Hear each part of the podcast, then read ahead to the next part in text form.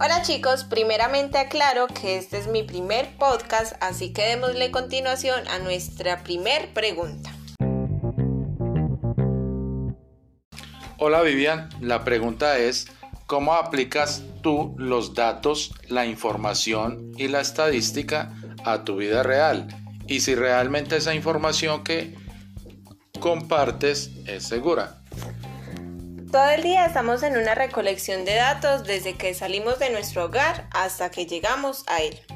Por otro lado tenemos toda la información que en palabras poco coloniales no llegan sin buscarla, por medio de redes sociales, televisión, radio o hasta en forma de chisme.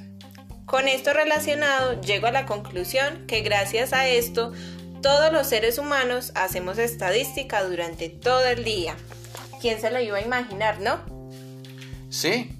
Vivian, por favor, dame un ejemplo de tu vida real donde apliques este caso.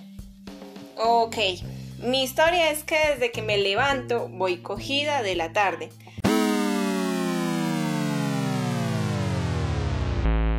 Así que empiezo a hacer estadística y cálculos en mi mente. Por ejemplo, sé que para poder llegar justo a tiempo a mi trabajo me debo demorar 10 minutos bañándome, 10 vistiéndome y arreglándome, 7 minutos desayunando y por último exactamente 6 minutos para cepillarme y salir de mi hogar. Subirme a la buceta, que sé que se demora el tiempo justo para poder llegar a tiempo a mi trabajo.